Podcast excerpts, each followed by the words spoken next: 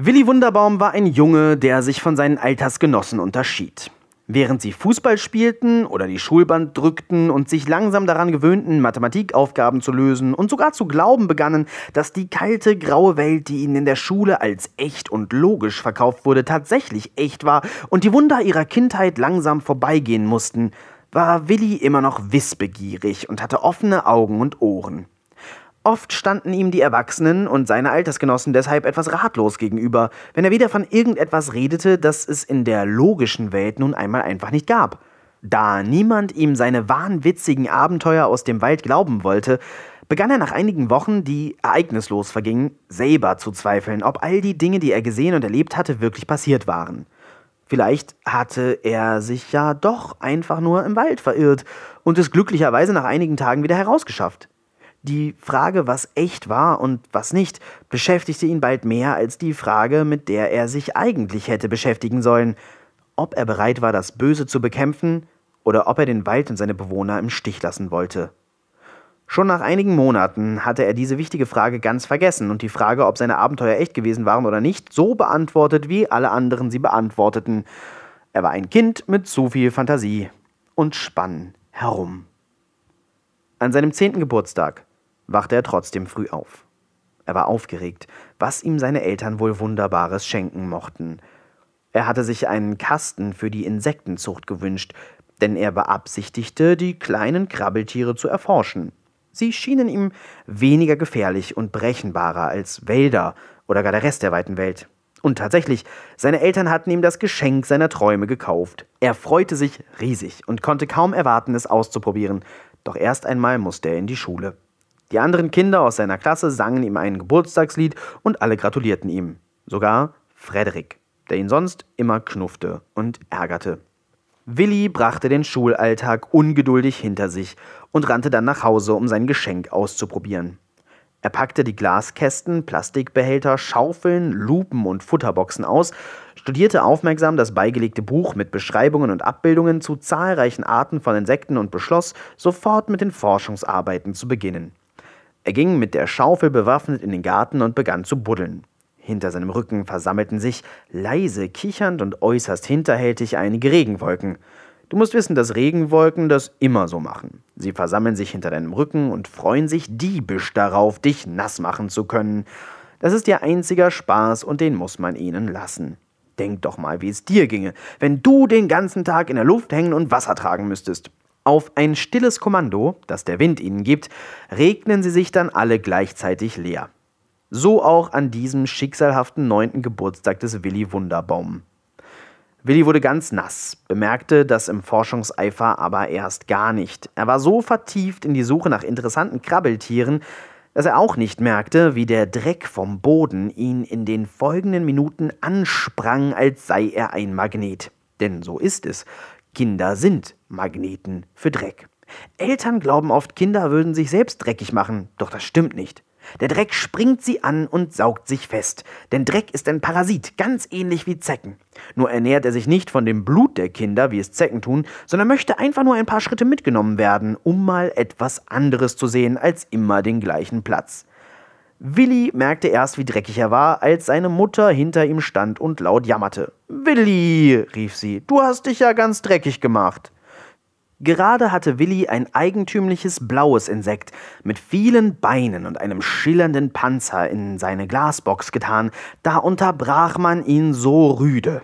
Er drehte sich verärgert zu der Störerin um. Du musst baden, sagte sie.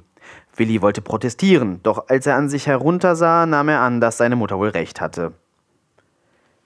Er ging also durch das Haus, wo große Teile des Drecks von ihm absprangen und sich interessiert auf dem Wohnzimmerteppich und den Fliesen des Flurs umsahen, die Treppe hoch und ins Badezimmer. Dort ließ er sich heißes Wasser einlaufen und kippte es voll mit all den schönen Badesalzen, Seifen und Shampoos, die seine Eltern so in den Schränken aufbewahrten.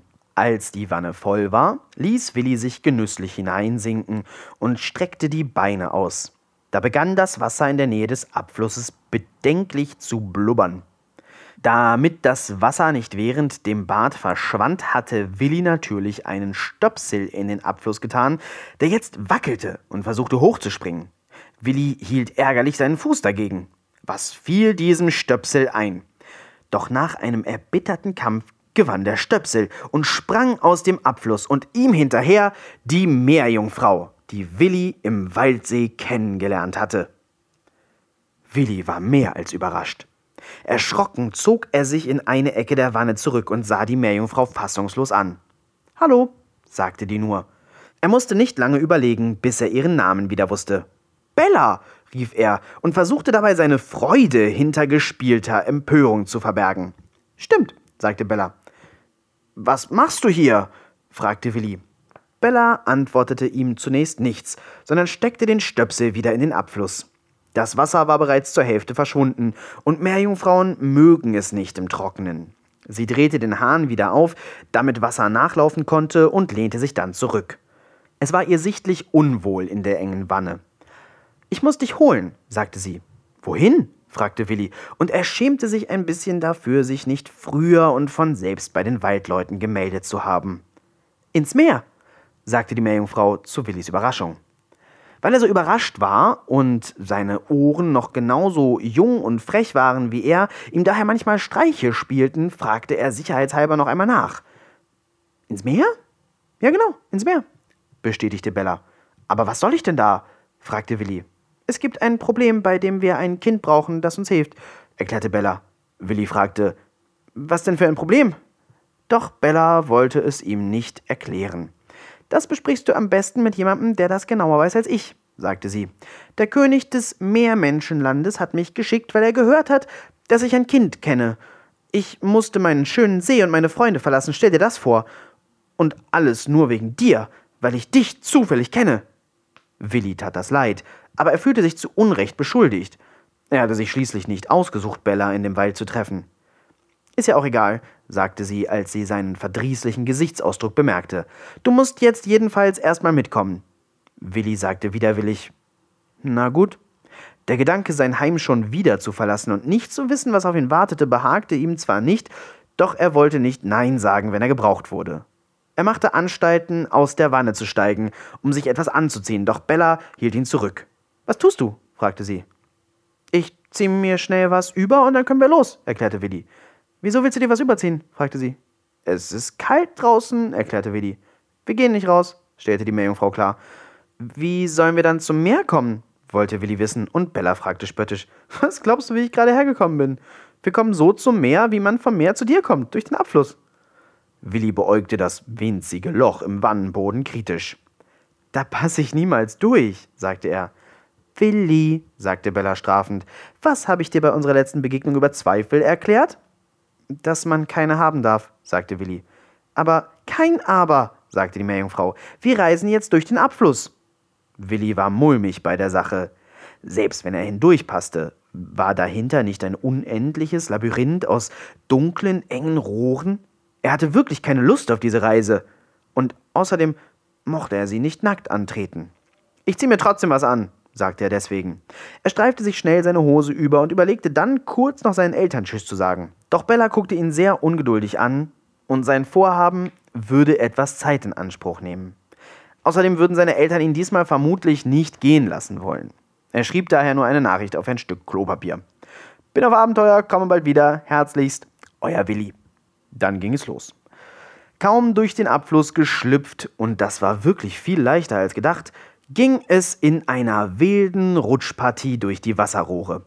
Der Weg machte Kurven und Loopings, steile Abfahrten. Sie gewannen immer mehr an Tempo und gerade als Willi richtig Spaß hatte, wurden sie mit Wucht ins offene Meer gespuckt. Hier schlug Bella fröhlich ein paar Saltos. Sie war in ihrem Element und freute sich, der Enge entkommen zu sein. Willi sah sich um und bestaunte das Meer von unten. Es war alles so blau und so fremd. Ein paar miesepetrige alte Fische schwammen an ihnen vorbei. Hallo, rief Bella gluckernd. Die Fische brummten nur. Wir müssen jetzt los, sagte Bella mit plötzlichem Ernst. Sie nahmen Willi bei der Hand und schwamm mit ihm in hohem Tempo durch die Unterwasserlandschaft.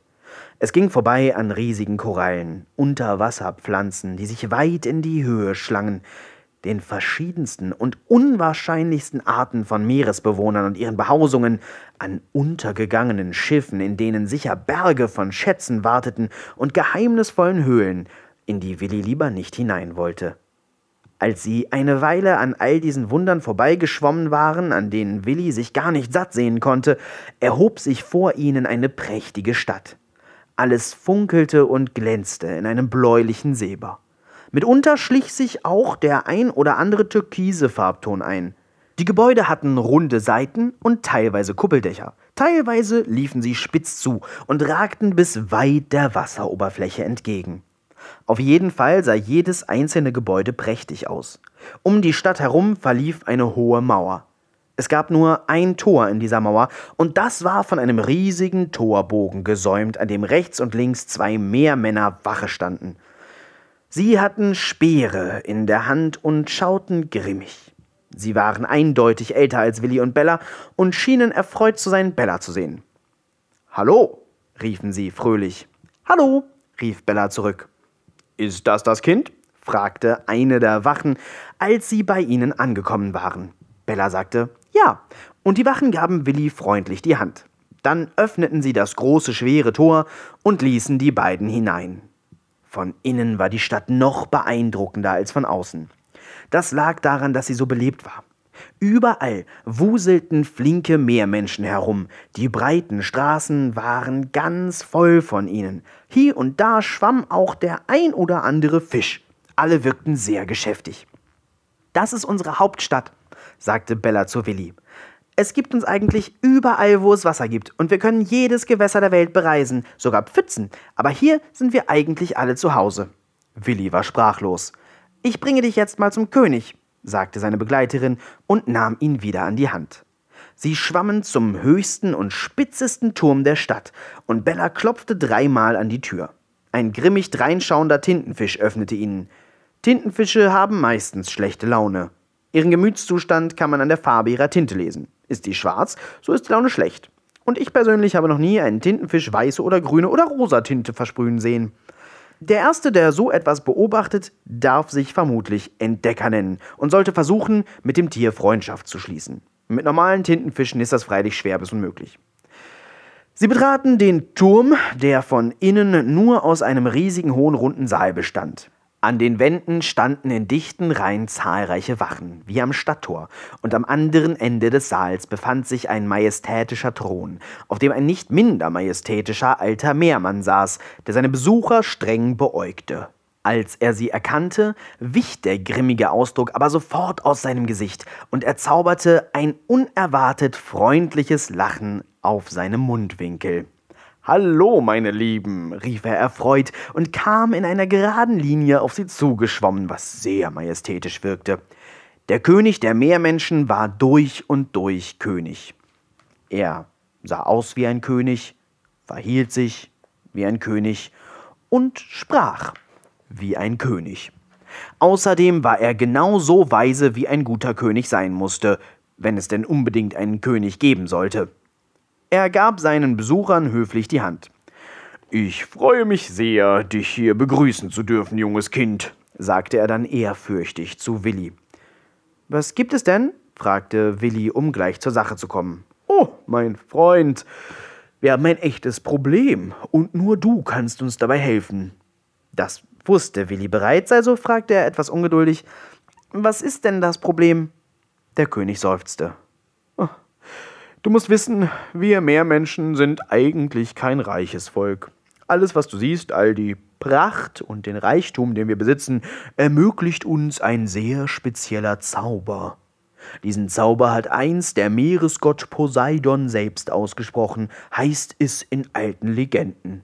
Alles, was nötig ist, um unser Leben hier so angenehm zu gestalten, wie es ist, ist, dass die Fläche über unserer Stadt immer frei von Himmelsmenschen bleibt. Himmelsmenschen sind schlecht für Zauber. Sie glauben nicht an ihn, und wo nicht an ihn geglaubt wird, da fühlt der Zauber sich nicht wohl und verschwindet. Himmelsmenschen? fragte Willi Bella leise. Eure Erwachsenen, erklärte Bella ebenso wispernd. Einen König möchte niemand unterbrechen. Nun ist es aber so, dass seit geraumer Zeit ein Schiff von Himmelsmenschen dort oben herumschwimmt. Wir wissen nicht warum, aber es macht uns Sorgen. Sieh nur, er ging zu einer Wand. Als er leicht dagegen drückte, fielen ihm ein paar Brocken Putz entgegen. Der Zauber verliert schon an Wirkung. Wenn das so weitergeht, wird bald die Stadt einstürzen. Bella war erschrockener als Willi. Sie hatte die Geschichte auch noch nicht gekannt. Als der König Bellas Schrecken bemerkte, sagte er streng: Das wirst du niemandem außerhalb dieses Saales erzählen. Die Sache ist streng geheim. Bella nickte gehorsam. Nun, wendete sich der König nun wieder an Willi. Worum wir dich bitten möchten, ist folgendes. Schwimm doch bitte an die Meeresoberfläche und bring die Menschen dazu zu verschwinden. Warum macht ihr das nicht selbst? fragte Willi. Sie können uns nicht sehen, erklärte der König. Das habe ich dir doch schon bei unserem ersten Treffen gesagt, sagte Bella ärgerlich. Menschen können uns nicht sehen, sie glauben nicht an uns. Willi erinnerte sich. Wann soll es denn losgehen? fragte er. Sobald wie möglich, antwortete der König, doch nach einem Blick aus einem seiner riesigen, prächtig verzierten Fenster fügte er hinzu Allerdings wird es heute wohl nichts mehr. Es wird bereits dunkel, und du solltest den Menschen dort oben vielleicht besser bei Tageslicht begegnen. Wir wissen nicht, was sie für Leute sind. Bella und Willi bekamen ein Nachtquartier ganz in der Nähe des hohen Turmes. Zum Abendbrot gab es Algen, die Willi voller Abscheu verschmähte. Sie waren grün und glibberig und stanken ekelhaft und flutschten ihm immer aus der Hand. Der Gedanke darauf herumzukauen war ihm unerträglich. Bella registrierte das achselzuckend und aß Willis Portion einfach mit. Sie mochte Algen. Nach dem Essen gingen sie schlafen. Willi war erstaunt, wie gemütlich ein Bett unter Wasser war. Doch sein Magen knurrte bedenklich. Glücklicherweise gibt es unter Wasser keine Wölfe. Einige Zeit später schlief Willi trotz Hungers ein. Hoffentlich ist dieses Meeresabenteuer bald vorbei, dachte er noch. Es gefiel ihm nämlich jetzt schon nicht. Am nächsten Morgen sollte es gleich nach einem Eigenfrühstück losgehen. Willi aß nichts und sein Magen nahm ihm das übel. Sein Magen hätte es ihm auch übel genommen, hätte er etwas von den Eigen gegessen, die waren nämlich schwer verdaulich, aber Mägen wissen nie so genau, was sie wollen. Sie verließen die Stadt in Richtung Wasseroberfläche.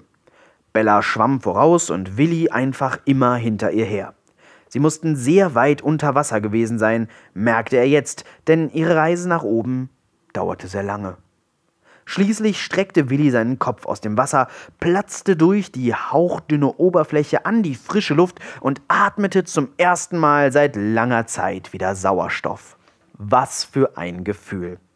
Unter den richtigen Umständen, also wenn die Umgebung entsprechend magisch ist, können Kinder zwar sehr gut ohne Luft auskommen, aber es ist schon ein großer Unterschied, ob man atmet oder nicht, sogar für Kinder. Über sich den Himmel zu haben, statt der Wasseroberfläche, war auch etwas ganz anderes, und außerdem war oben alles viel heller. Willi wusste in diesem Moment genau, dass er definitiv kein Unterwasserwesen war. Er war für die Oberfläche gemacht. Bella schwamm ein wenig umher. Ich kann sie nirgends sehen, sagte sie.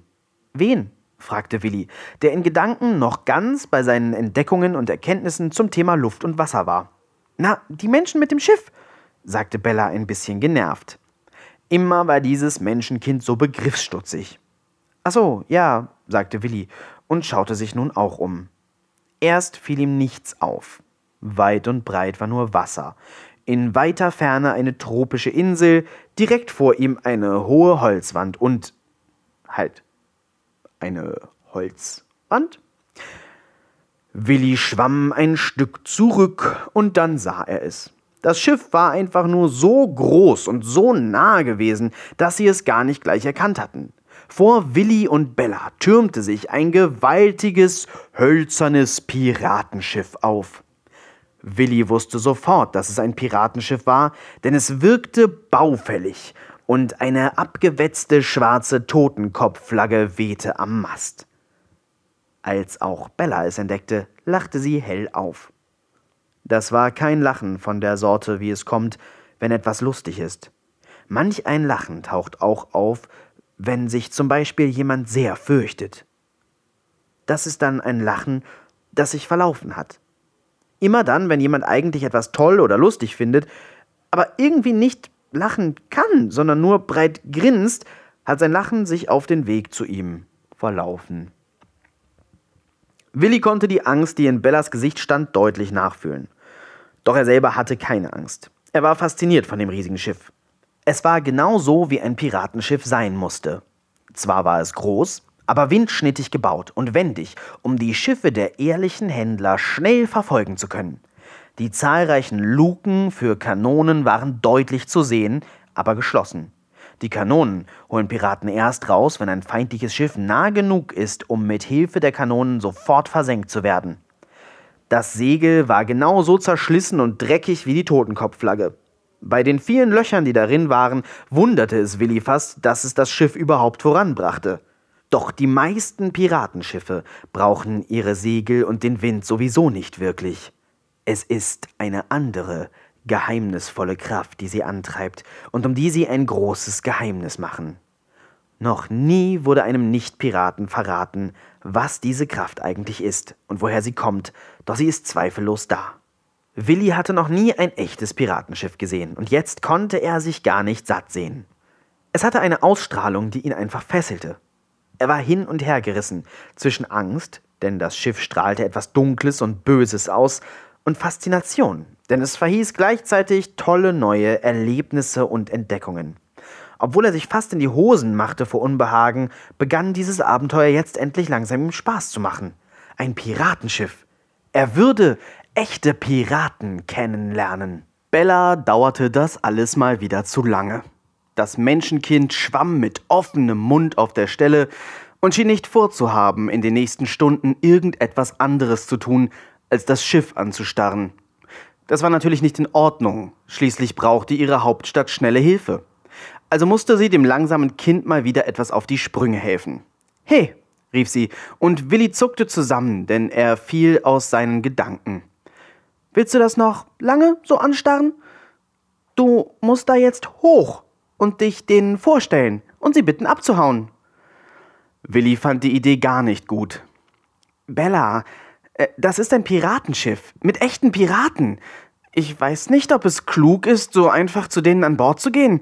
Ich weiß gar nicht, ob die mich an Bord lassen.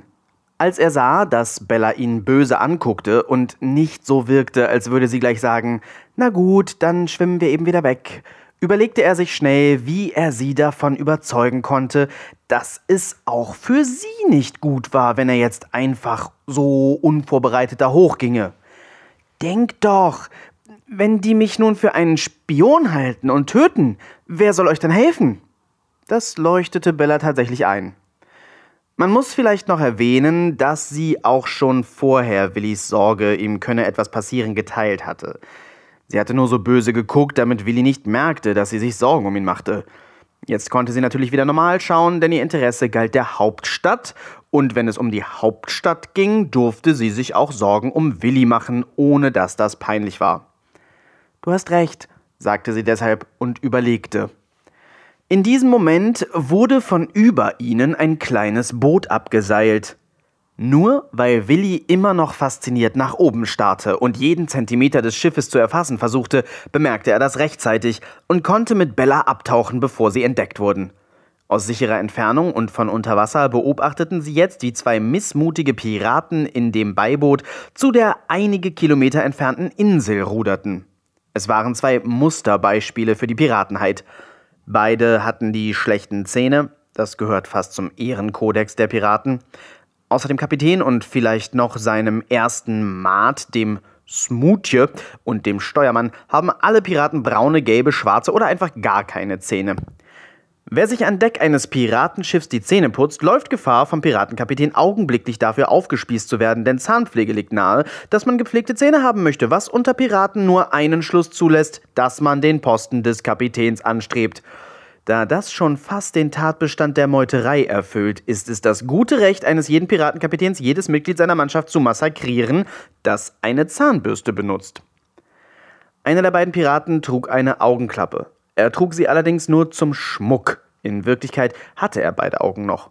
Mit Augenklappe, so glaubte er, wirkte er gefährlicher und piratiger. Außerdem hatte er die meisten seiner fettigen, strähnigen, langen Haare unter einem Kopftuch versteckt. Das war ganz gut so, denn so konnten seine zahlreichen Läuse nicht ganz so ungestört auf dem Schiff herumspringen und anderen Piraten das Leben schwer machen. Sein Kumpan hatte ein Holzbein. Um dieses Holzbein beneidete ihn die halbe Mannschaft, denn so einen ausgefallenen Schmuck kriegt man nicht einfach so. Diesem besonderen Piraten hatte ein Seeungeheuer ein Bein abgebissen, als er die Füße zum Abkühlen ins Meer gehalten hatte. Das Ungeheuer war von dem furchtbaren Gestank angelockt worden, in dem Glauben, es würde guten französischen Käse wittern. Als es dann enttäuscht hatte feststellen müssen, dass da nur die ungewaschenen Füße eines dreckigen Piraten baumelten, war es wütend geworden und hatte ihm zur Strafe für den schändlichen Betrug ein Bein abgerissen. Das war nur gerecht.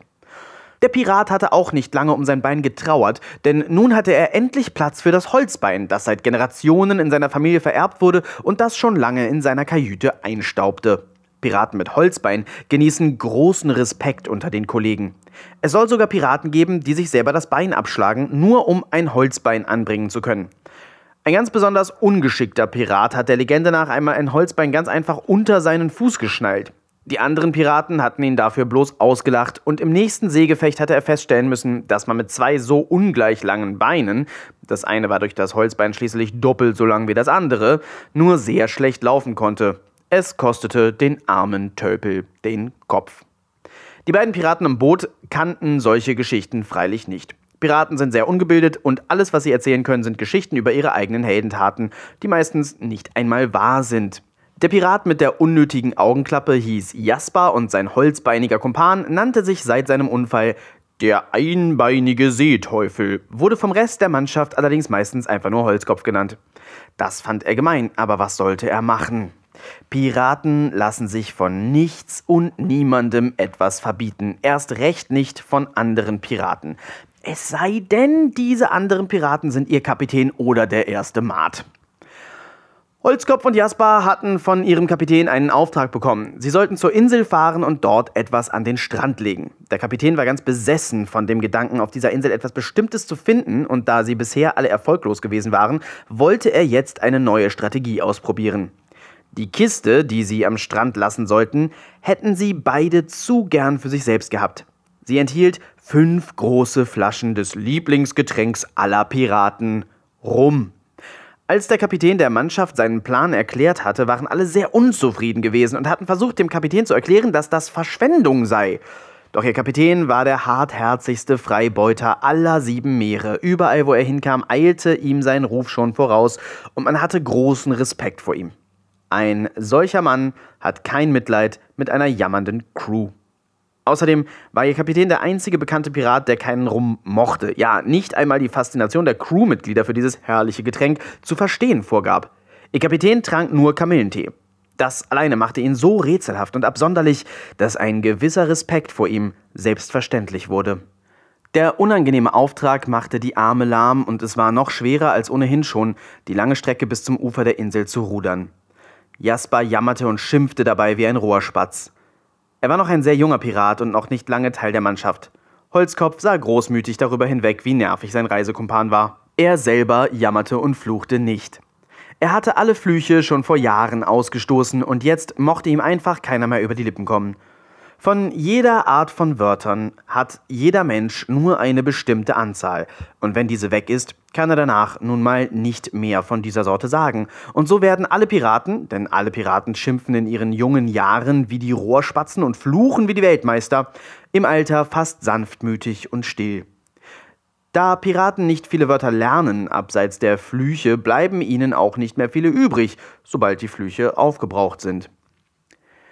Willi tauchte einige Meter hinter den Piraten an die Oberfläche, um zu hören, was Jasper sagte. Er gab sich dabei große Mühe, unentdeckt zu bleiben. Bella blieb gleich unter Wasser. Willi hörte, dass die Piraten auf die Insel wollten, und er hatte eine Idee. Hör zu, sagte er zu Bella. Wir müssen schneller schwimmen als die beiden Rudern. Ich werde auf der Insel sein, wenn sie ankommen, und dann sage ich, dass ich da wohne, ihr Schiff gesehen habe und als Schiffsjunge anheuern will. Wenn man unbeschadet auf ein Piratenschiff möchte, dann muss man als Schiffsjunge anheuern. Das wusste Willi aus zahlreichen Piratenbüchern. Bella fand die Idee nicht sehr gut, doch da sie keinen anderen Vorschlag hatte, konnte sie Willi sein Vorhaben nicht ausreden. Sie schwammen also so schnell sie konnten zu der Insel und Willi ging an Land. Er verabschiedete sich von Bella, die ja nicht mitkommen konnte, und versteckte sich im Gebüsch in der Nähe des Strandes. Die Insel war nicht groß und schien ziemlich leer zu sein. Da gab es ein paar Palmen, einen Sandstrand, ein paar Büsche und in der Mitte einen hohen Berg. Willi hoffte, dass die Piraten ein bisschen dumm waren, damit sie ihm glauben würden, dass er wirklich hier lebte. Sein Herz klopfte sehr laut, während er da so auf die Ankunft der beiden finsteren Gestalten wartete. Er hätte Bella jetzt gern bei sich gehabt, um sich nicht so hilflos zu fühlen. Aber zurück ins Wasser konnte er nicht mehr. Die beiden Piraten waren schon zu nah, sie hätten es gesehen. Als sie an Land gingen, verließ Willi mit wackeligen Knien sein Versteck und ging zu ihnen. Hallo, rief er ihnen zu. Die Piraten hatten mehr Angst vor Willi als andersrum. Und das sagt viel, weil Willi ganz schön große Angst hatte, als er da so vor ihnen stand. Piraten sind abergläubisch, und da diese beiden ganz genau wussten, dass die Insel eigentlich so gut wie unbewohnt war, hielten sie Willi zunächst für einen Geist. Tu uns nichts, quiekte Jasper und versteckte sich hinter dem Rücken von Holzkopf, der am liebsten ganz weit weggerannt wäre. Aber Rennen ist nicht leicht mit Holzbein. Willi fühlte sich jetzt besser. Er lachte. Aber nein, ich tue euch nichts. Ich bin einfach nur ein Junge hier von der Insel und wollte fragen, ob ich als Schiffsjunge bei euch anheuern kann. Jetzt wurden die Piraten hellhörig. Hier von der Insel? fragte Jasper misstrauisch. Willi, der nicht wusste, in was für Schwierigkeiten er sich brachte, nickte unbekümmert. Jasper witterte eine Chance. So, so, sagte er. Hast du das gehört, Holzkopf? Willi musste ein wenig über diesen Namen kichern, womit er sich Holzkopf nicht zum Freund machte. Er kommt also hier von der Insel. Er lebt hier. Das ist interessant, was, Holzkopf? Holzkopf nickte und grinste böse. Willi verstand nicht ganz warum. Und er will bei uns anheuern, sagte Holzkopf zu Jasper. Was meinst du, wird der Captain dazu sagen? Jasper sagte, Oh, ich bin sicher, der Captain wird von dieser Idee absolut begeistert sein. Holzkopf nickte zustimmend. Dürfen wir dich also einladen, unser Beiboot zu betreten und uns an Bord des großen Schiffes zu begleiten? fragte Jasper ausgesprochen höflich. Natürlich, lachte Willi, der glaubte, dass sein Plan aufgegangen war. Die Piraten setzten sich an ihre Plätze im Boot und Willi kam dahin, wo vorher die Kiste rumgestanden hatte. Die ganze Fahrt zum Schiff über sprach keiner ein Wort. Aber weil die beiden Piraten ihn die ganze Zeit so hinterhältig angrinsten und ihren Blick nicht von ihm abwendeten, wurde Willi mulmig zumute. Außerdem rochen die beiden streng. Am Schiff angekommen, rief Jasper nach oben: Auftrag erledigt und stellt euch vor, wir bringen einen kleinen Jungen mit, der, wie er sagt, auf der Insel wohnt. Das war vielleicht ein Staunen und Raunen, das nun durch die Mannschaft ging. Der erste Maat, engster Vertrauter des Kapitäns und Besitzer der zweitbesten Zähne an Bord, kam persönlich an die Reling geeilt. So, fragte er nach. Ein Inselbewohner. Ja, ja, lachte Jasper, fast ausgelassen. Der Maat grinste mit genau demselben Ausdruck, den die Piraten die ganze Fahrt über gehabt hatten, und Willi fand es langsam merkwürdig. Aber es gab kein Zurück. Das Boot wurde hochgeholt und seine Passagiere sprangen an Bord des Piratenschiffs, Willi zuletzt. Fast die ganze Mannschaft war höchst interessiert versammelt und begutachtete den Jungen. Der Maat kniete sich hin, um auf Augenhöhe mit dem Gast zu sprechen. Wie heißt du, mein Kleiner? fragte er. Willi, antwortete Willi. Und Sie? Einige der Piraten lachten, doch der Maat verbot es ihnen mit einer schnellen Handbewegung. Mein Name ist Blutiger Bill. Ich bin der erste Maat auf diesem Schiff. Blutiger Bill trug eine Uniform, die der von Offizieren altertümlichen Armeen nicht unähnlich war. Jackett und Hose waren aus blauem Stoff, unter dem Jackett trug er ein weißes Hemd und an den Ärmeln hatte er Rüschen, wie sie vor 200 Jahren Mode waren. Auf dem Kopf trug er einen etwas eigentümlichen Hut aus demselben Stoff wie seine Jacke und seine Hose. Man hätte ihn fast für einen redlichen Seefahrer aus älteren Zeiten halten können, wäre die Uniform nicht dreckig und löchrig gewesen und wären nicht unter seinem Hut die wilden, schwarzen, langen Haare hervorgewuchert. Vor Willi stand eindeutig ein hochrangiger Pirat mit Stil und Kultur, aber doch durch und durch ein verschlagener Pirat. Du kommst also von der Insel, ja? fragte blutiger Bill. Willi nickte und ritt sich tiefer ins Verderben. Und wie kommen wir zu der Ehre deines Besuchs? fragte blutiger Bill. Willi sagte, ich möchte Schiffsjunge werden. Wieder lachten einige Piraten, und wieder gebot Blutiger Bill ihnen mit einer Handbewegung still zu sein. Na dann, sagte Blutiger Bill, wirst du dein Anliegen am besten mal dem Kapitän vortragen. Schließlich ist er es, der entscheidet, wer hier anheuern darf und wer nicht. Blutiger Bill stand auf, und die Piraten wichen nach rechts und links, um ihm und Willi den Weg frei zu machen. Alle grinsten sie gehässig. Willi kümmerte sich nicht weiter darum, da er mittlerweile davon ausging, dass das wohl einfach der grundlegende Piratengesichtsausdruck war und folgte blutiger Bill in Richtung Kapitänskajüte. Er war kurz davor, einen der gefürchtetsten Piratenkapitäne überhaupt zu treffen. Der Kapitän saß an einem reich gedeckten Tisch. Neben seinem Teller stand eine Tasse Kamillentee, und er sah seine beiden Besucher an, als ob er sie erwartet hätte. Dem ersten Maat lief ein Schauer über den Rücken. Die Fähigkeit, die Gedanken anderer zu lesen und sogar Teile der Zukunft zu sehen, war etwas, was seinem Kapitän nachgesagt wurde, und immer wieder war er gewillt, das zu glauben. Die tiefe, weiche und angenehme Stimme des Piratenkapitäns begrüßte sie beide. Guten Abend, Bill, alter Freund. Wen hast du mir da mitgebracht? Sein Name ist Willi, Sir, sagte Bill und er ist ein Bewohner der Insel. Ist das so? spielte der Kapitän den Überraschten. Das ist ja faszinierend, nicht wahr, Bill? Oh ja, das ist es, bestätigte Bill seinen Anführer. Der Kapitän nickte. Setz dich, Willi Wunderbaum, sagte der Kapitän und machte eine einladende Geste.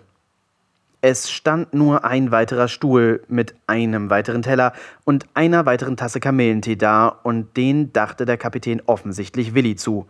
Das sah auch der Maat und räusperte sich etwas beleidigt, neigte dann den Kopf leicht, machte einen Schritt rückwärts, während er sagte Wünsche guten Appetit und verschwand mit einer eleganten Drehung durch die Tür.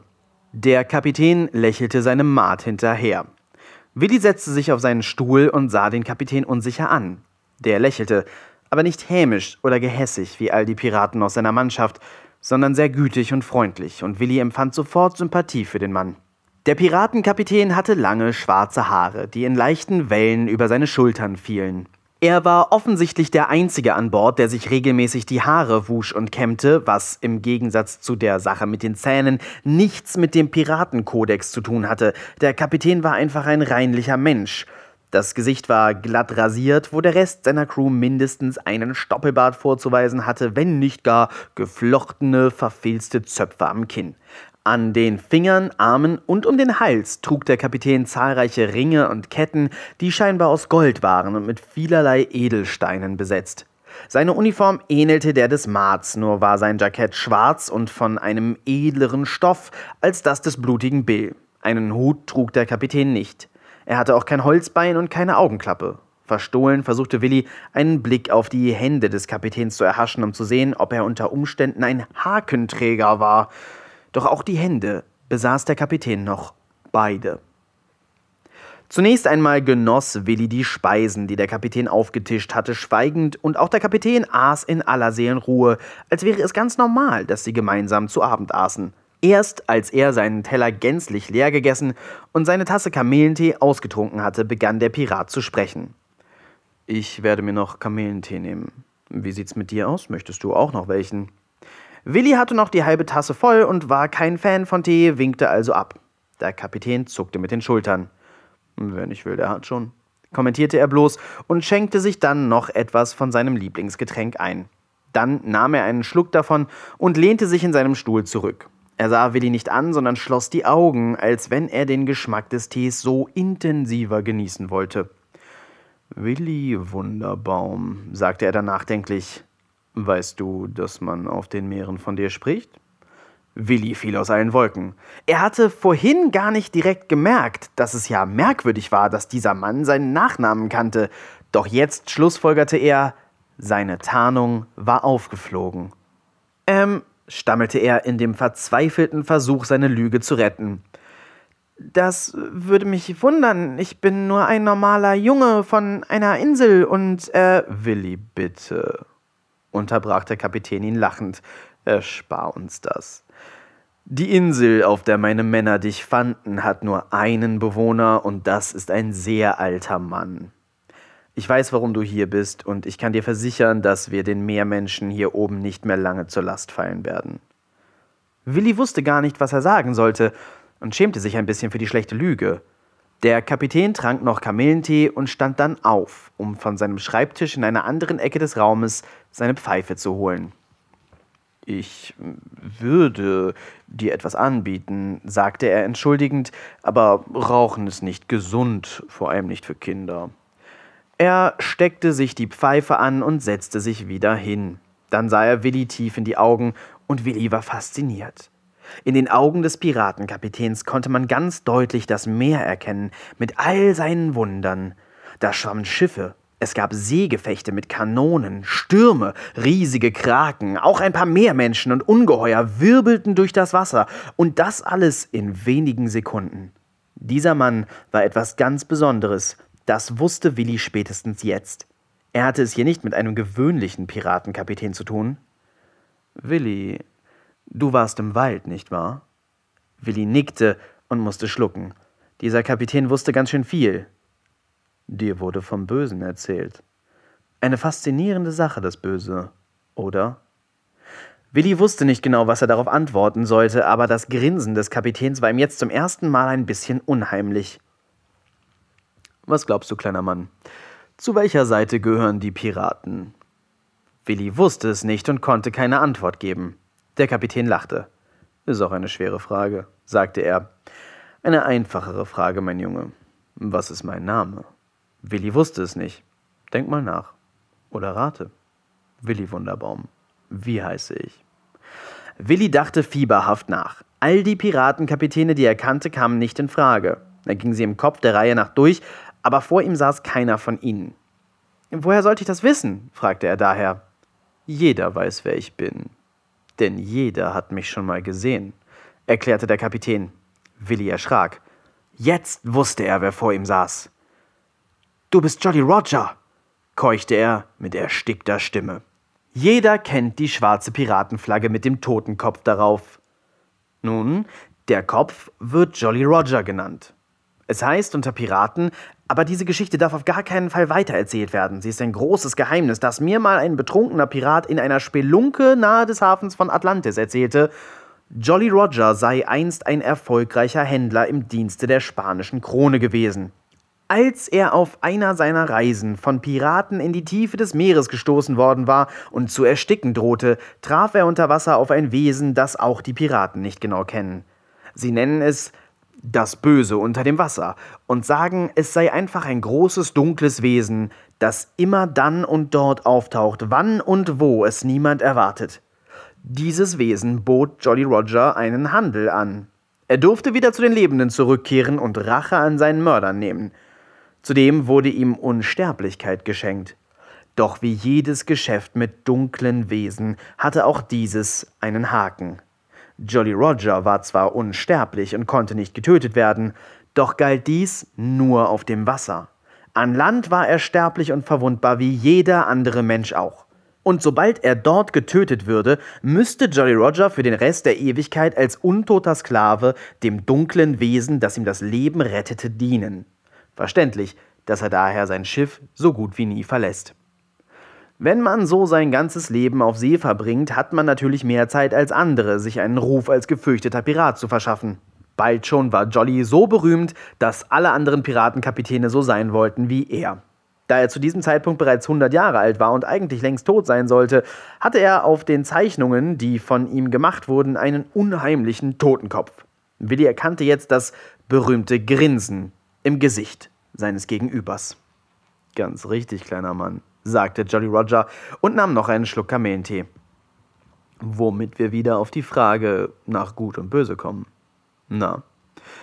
Willi war sicher, die Antwort zu kennen. Du arbeitest für die bösen Mächte. Er war verzweifelt. Scheinbar war er direkt in eine Falle gelaufen. Jolly Roger lachte teuflisch. Willi Wunderbaum, deine Augen sind noch zu jung für diese Welt. Du nimmst das Naheliegende an. Doch lass dir von einem alten Seebären einen Tipp für alle Zeiten geben. Das Naheliegende und das Offensichtliche sind so gut wie nie die Wahrheit. Dann arbeitest du für das Gute? fragte Willi zögerlich. Jolly Roger schüttelte spöttisch den Kopf. Unsinn, sagte Roger. Ich arbeite nur für einen, für mich. Und ob das gut oder böse ist, hängt ganz davon ab, was sich lohnt. Und jetzt gerade? fragte Willi. Der Kapitän machte eine lange, bedeutungsschwere Pause. Dann sagte er, jetzt gerade bin ich bereit, mit dir zusammenzuarbeiten. Willi nahm an, dass das etwas Gutes war. Jolly Roger beschloss, dass das Gespräch für diesen Abend lange genug gedauert hatte. Er wies Willi ein Bett in einer Kajüte zu und sagte, morgen nach dem Frühstück unterhalten wir uns weiter. Willi schlief in dieser Nacht nicht sehr gut. Er träumte von lachenden Totenköpfen und seltsamerweise von dem merkwürdigen Berg auf der Insel, von der ihn die Piraten aufgelesen hatten. Das Frühstück war nicht lecker, aber essbarer als die Eigen, die Willi bei den Meermenschen aufgetischt bekommen hatte. Er aß mit dem ersten Mart und dem Rest der Crew. Der Smoothie sah ihn beim Essen misstrauisch an, als wolle er sicher gehen, dass auch der Neue an Bord sich gefälligst nicht über seine Kochkünste beschwerte. Smoothie, das heißt in der Sprache der Seeleute Schiffskoch. Unter Piraten ist es so, dass jeder, der das Essen des Smoothie verschmäht, Gefahr läuft, im nächsten Eintopf selbst Teil des Essens zu werden. Willi traute sich kaum, den Blick des Kochs zu erwidern, und wenn, dann lächelte er unsicher, um zu signalisieren, dass es köstlich war. Der Maat sprach kein Wort mit ihm. Er war scheinbar neidisch darauf, dass dieser neue Junge, der sie alle so dreist angelogen hatte, so viel Aufmerksamkeit von seinem Käpt'n bekam.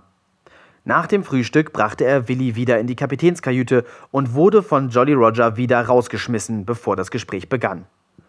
Hast du gut geschlafen? fragte Jolly, der ein umsichtiger Mensch war. Willi nickte. Jolly zündete sich sein Morgenpfeifchen an. Da er unsterblich war, musste er sich vor den ungesunden Nebenwirkungen des Rauchens nicht fürchten. Ich nehme an, du möchtest wissen, inwiefern ich mit dir zusammenarbeiten will, sagte Jolly. Wieder nickte Willi. Jolly gebot ihm, sich hinzusetzen und tat das Gleiche. Dann machte er sich bereit, eine längere Geschichte zu erzählen. Willi Wunderbaum, ich bin schon sehr alt. Mittlerweile geht mein Leben ins fünfte Jahrhundert und es ist kein Ende in Sicht. Du wirst verstehen, dass man, wenn man so lange lebt, ein wenig pingelig wird. Es gibt bestimmte Dinge, die müssen einfach da sein, verstehst du? Auf die möchte ich nicht verzichten. Ich könnte mir zum Beispiel ein Leben ohne meine geliebte Pfeife nicht vorstellen. Und dann ist da noch etwas anderes, was ich in meinem Leben nicht missen möchte. Es ist ein sehr spezieller, köstlicher Kamelentee. Ich trank diesen Tee auf einer meiner Reisen für das spanische Königshaus 1617 zum ersten Mal. Ich hatte ihn auf einer Insel eingekauft von einer kleinen Gemeinschaft, die dort in einsamen und primitiven Verhältnissen gelebt hatte. Fortan war ich diesem Tee verfallen, und nicht nur ich, ganz Spanien war verrückt danach. Bald darauf auch England und weitere Länder der zivilisierten Welt. Ich wurde durch den Handel mit diesem Tee bald ein reicher Mann, und die Vorräte der Inselbewohner schienen nie zur Neige zu gehen. Ich musste ihnen nie viel geben für ihren Tee. Manchmal begnügten sie sich mit Glasperlen, manchmal wollten sie etwas Schnaps oder andere billige Kleinigkeiten, die ich ohne viel Aufwand mitbringen konnte. Doch mit der Zeit hatten die Inselbewohner sich einiges zusammengespart und bekamen Lust, auch einmal die wunderbaren Länder zu bereisen, aus denen ich ihnen stets meine wunderbaren Gaben mitbrachte. Um mir ihre Gunst zu erhalten, willigte ich wohl oder übel ein, sie mit nach Spanien zu nehmen und ihnen meine Heimat zu zeigen.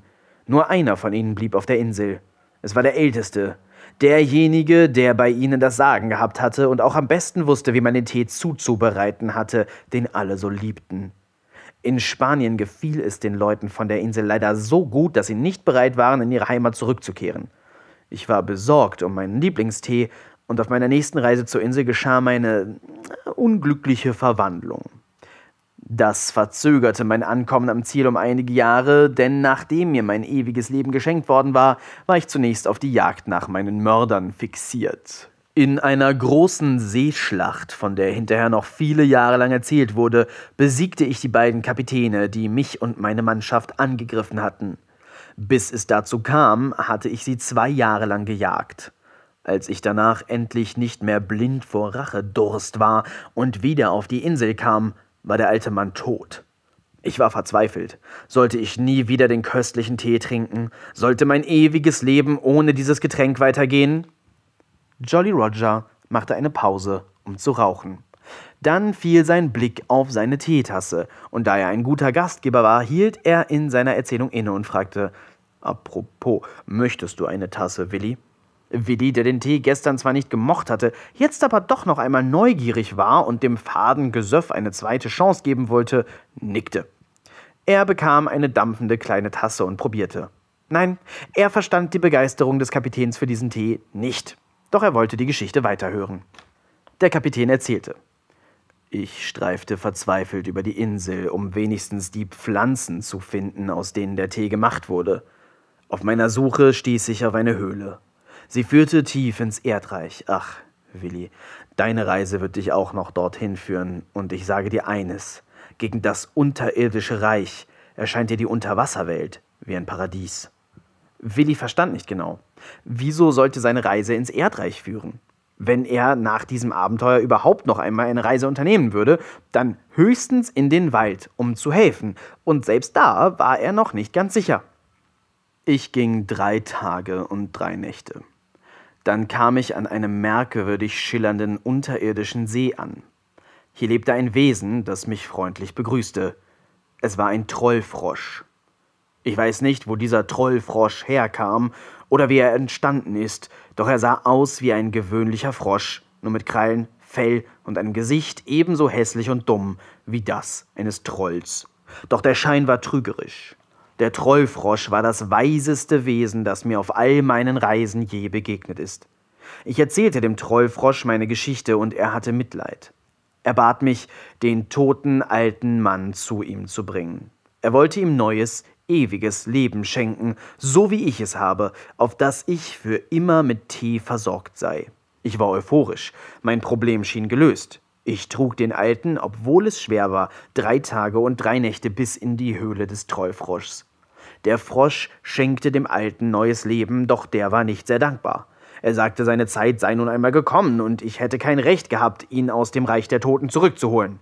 Er belegte mich mit üblen Flüchen und sagte, er wolle mich nie wieder sehen. Doch ich war klug. Ein Jahr später kehrte ich zurück. Der Alte, allein und unfähig zu sterben, war mittlerweile tiefer Traurigkeit verfallen. Ich bot ihm ein scheinbares Mittel dagegen an. Rum. Im Austausch dafür wollte ich Kamellentee. Widerwillig ging er den Tauschhandel ein. Und so besuchte ich ihn in den letzten paar hundert Jahren jedes Jahr und brachte ihm Rum und er gab mir Tee. Doch in diesem Jahr ist es schwieriger. Wir waren auf der Insel, doch der Alte ist unauffindbar. Nicht mal ich, der ich sonst mehr weiß als die anderen, habe eine Ahnung, wo er sein könnte. Ich glaube, er versteckt sich irgendwo auf der Insel. Er will mich ärgern. Doch ich versuche ihn zu locken. Meine beiden Männer, die dich auf der Insel fanden, haben ihm eine Kiste Rum an den Strand gestellt. Ich lasse diese Kiste Tag und Nacht bewachen und hoffe, dass der alte Teufel irgendwann aus seinem Versteck kommt, um sie zu holen. Dann werden wir uns beeilen, ihn zu fangen, und ich werde mit ihm um neuen Tee verhandeln. Willi fand Jolly Roger nicht sehr edel. Der alte Mann tat ihm leid, und er fand es unmöglich, dass der Kapitän diese Geschichte mit so einem selbstgefälligen Grinsen erzählte. Er fragte, und wozu kannst du mich gebrauchen? Nun wurde die Miene des Piratenkapitäns etwas dunkler und betrübter. Nun ja, druckste er herum, es gibt gewissermaßen noch andere Probleme als mein Tee auf dieser Insel. Du, mein Junge, bist Willi Wunderbaum, nicht wahr? Willi nickte, so weit waren sie schließlich schon lange. Ja, nickte Jolly Roger. Ich nehme an, von der Prophezeiung des Zwergenfürsten hast du noch nie etwas gehört. Hm? Willi schüttelte den Kopf.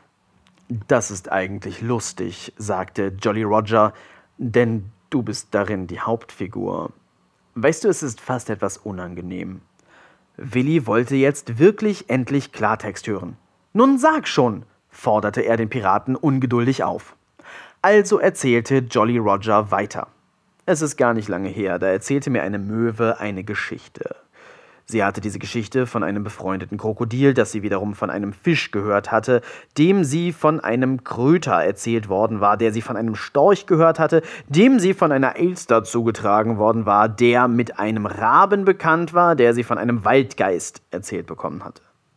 Geschichten, die die Waldgeister erzählen, sind meistens sehr viel wert, musst du wissen. Die Möwe erzählte mir von einem Jungen, dir, der in einem Wald aufgetaucht war, beim Wald Herzen sogar, wo sich herausgestellt hatte, dass der Wald ihn ausersehen hatte, die Welt vor dem Bösen zu retten. Bis dahin dürftest du die Geschichte kennen. Willi nickte. Er war erstaunt, dass seine Geschichte so weit auf dem Meer bekannt war. Er musste etwas sehr Besonderes sein. Das erfüllte ihn mit Stolz. Nun habe ich außerdem gehört, dass man dem Jungen die Entscheidung, ob er das Böse bekämpfen will oder nicht, selbst überlassen hatte und seitdem nichts mehr von ihm hörte. Ich muss sagen, es ist weise von dir, das gut zu überdenken. Es qualifiziert dich fast zu einem Piraten. Jolly Roger zwinkerte, aber Willi wusste nicht genau, ob es wünschenswert war, ein guter Pirat zu sein. Wie dem auch sei, fuhr der Kapitän fort, mittlerweile hat sich das Böse vielerorts bemerkbar gemacht. Es scheint etwas sehr Altes zu sein, etwas, das schon lange Zeit darauf lauert, von der Welt Besitz zu ergreifen. Wir wissen nicht genau, was es ist, aber die Wälder fangen an zu sterben. Außerdem beginnen die Zauber der Welt ihre Wirkung zu verlieren. Ganz recht, auch der Zauber dort unten bei den Meermenschen. Sie glauben, es läge an uns, doch wir sind Piraten, keine gewöhnlichen Menschen. Unseretwegen löst kein Zauber sich auf. Wir selbst sind Teilhaber und Meister so mancher Zauber. Es ist überall auf der Welt spürbar. Verantwortlich dafür ist das rätselhafte Böse. Nun fand sich doch zufälligerweise eine alte Prophezeiung, aufgeschrieben von einem Zwergenfürsten aus längst vergangener Zeit. Der Alte war damals nicht lange Fürst gewesen, er galt als verrückt und starb schon sehr bald nach Amtsantritt. Doch kurz vor seinem Tod hinterließ er der Welt eine Schriftrolle, auf der, wie sich jetzt herausstellte, genau das, was gerade passiert, berichtet wird. Er erwähnt, dass nur ein Kind, das auserwählte Kind, in der Lage ist, das Böse zu besiegen.